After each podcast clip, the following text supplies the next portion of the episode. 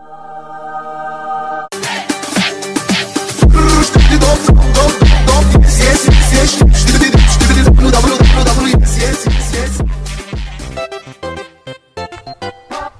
oyentes, bienvenidos a Podcast Team Kirby.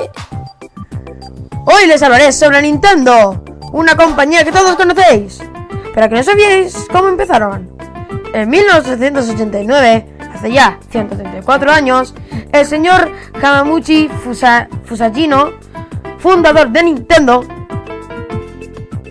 empezaron fabricando nada más ni nada menos que sí, los naipes japoneses Hanafuda,